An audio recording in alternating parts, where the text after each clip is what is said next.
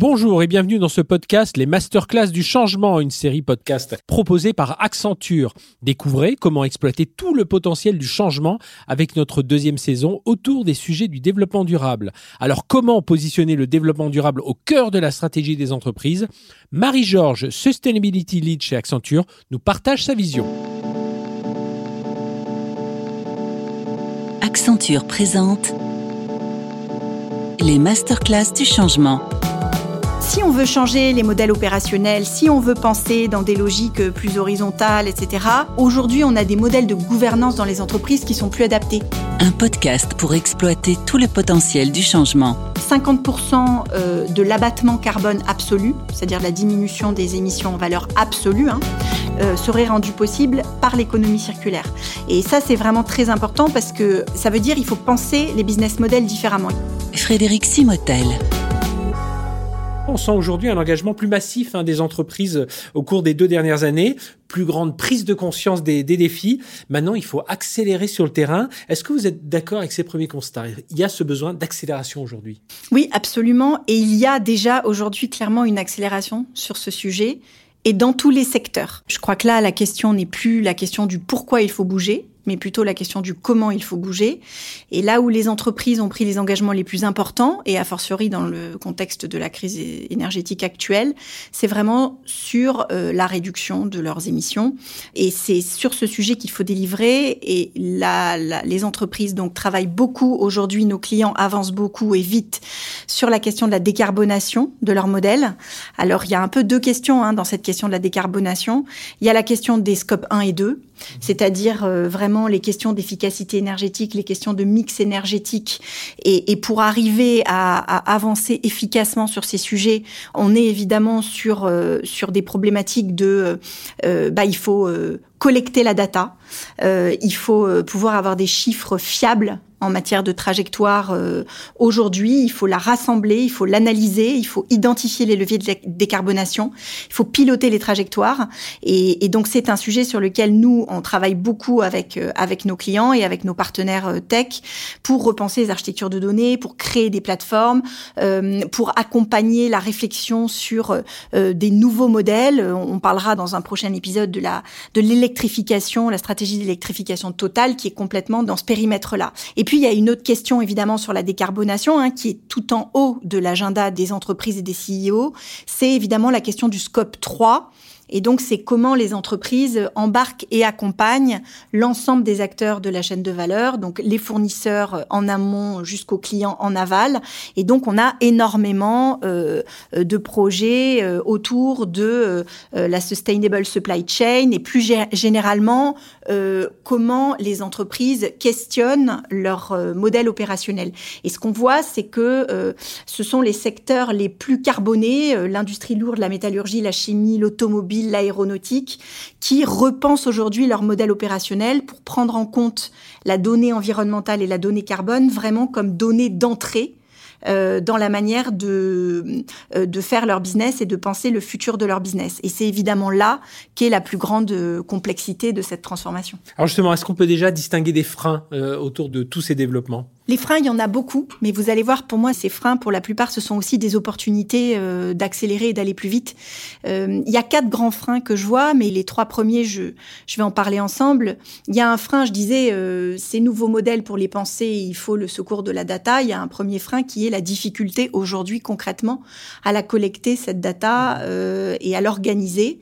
Il y a un deuxième frein qui est l'ampleur de la transformation à mener, parce qu'en fait, la difficulté, c'est qu'il ne s'agit pas euh, de décarboner le modèle opérationnel tel qu'il est, mais bien de repenser le modèle lui-même.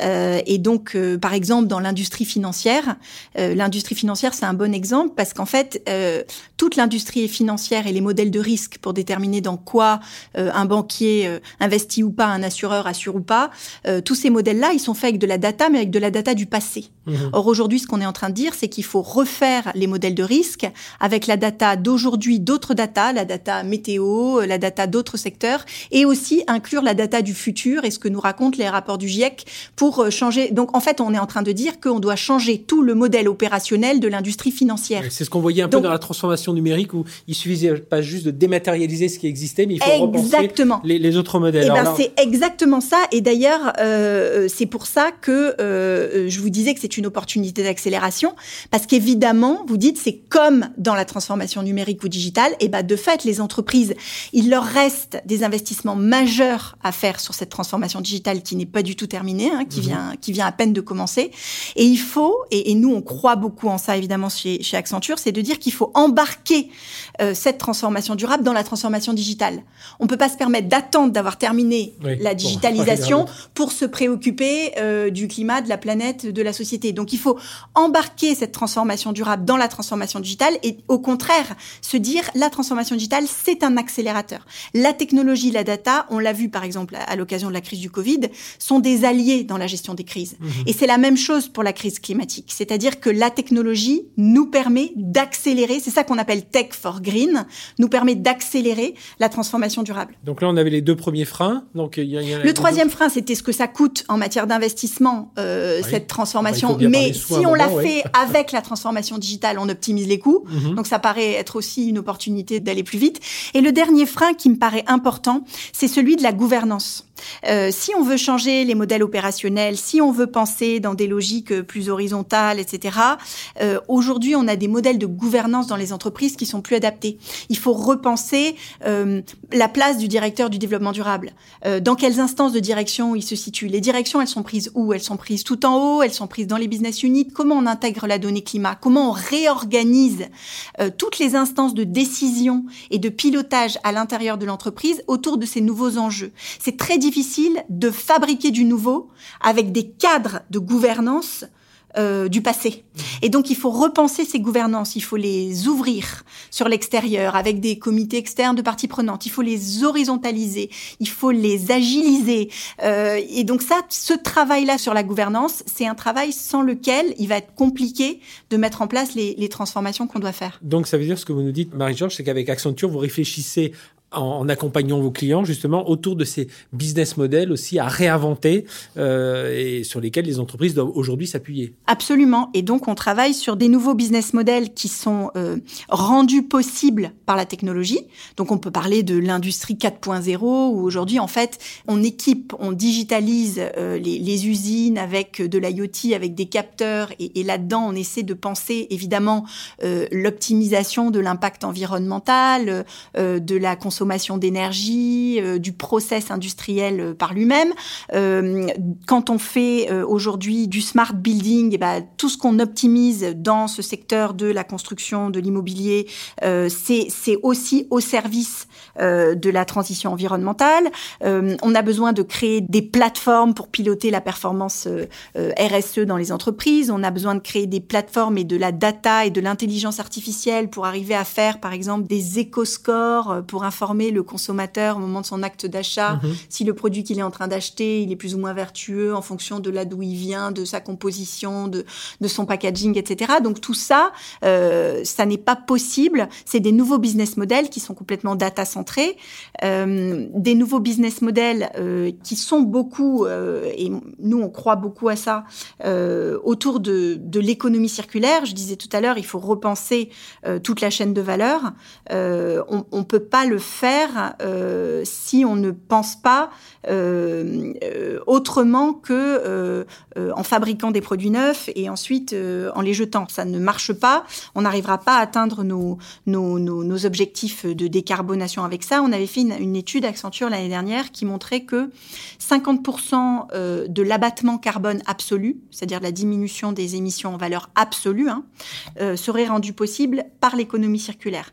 Et ça, c'est vraiment très important parce que ça veut dire il faut penser les business models différemment. Il ne faut pas juste penser j'ai un business model existant et je vais éco-concevoir mes produits pour diminuer le carbone en intensité. Mhm. C'est-à-dire je vais fabriquer un t-shirt, je vais fabriquer euh, une bouteille d'eau, je vais fabriquer euh, un matériau euh, du verre, en essayant d'être le plus économe en carbone possible dans mon processus. Non, il faut se dire comment je fais pour diminuer aussi en valeur absolue et donc penser bah, la récupération de ce que j'ai mis sur le marché et la refabrication, soit de matières premières secondaires, hein, je récupère mhm. mon t-shirt et puis je, je refais du plastique que je réutilise ou je, je reprends mon plastique, je le, dé, je le défais, je le réutilise pour une autre donnée, pareil pour le verre, pareil pour etc. Euh, pour les métaux et ou alors je, je donne une seconde vie à, à ce que j'ai et du coup évidemment là je suis sur vraiment de la réduction en valeur absolue.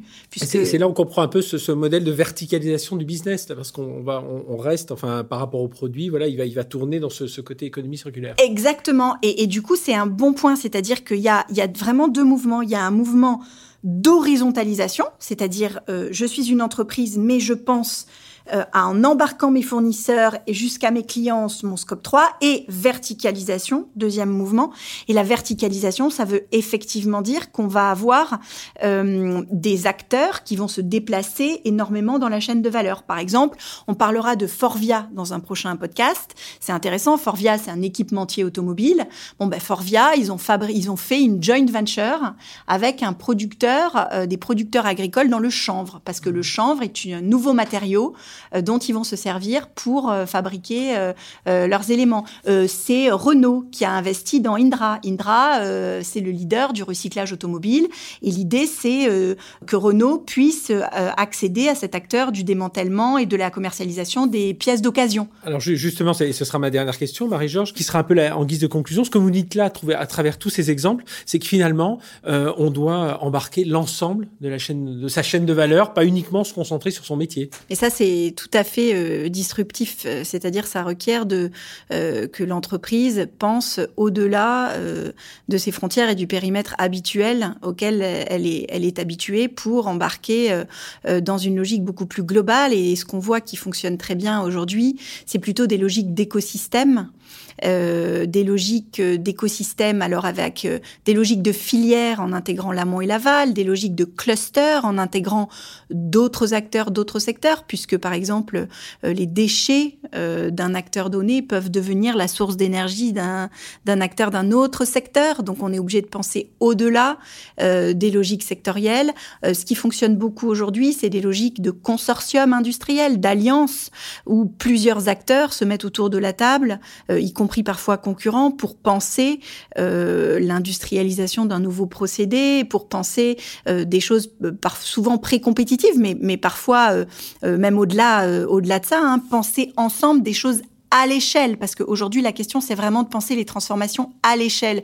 Et chaque entreprise va pas pouvoir avoir ni les moyens, ni l'énergie, ni les ressources, ni la créativité pour seule penser cette transformation euh, écosystémique et globale.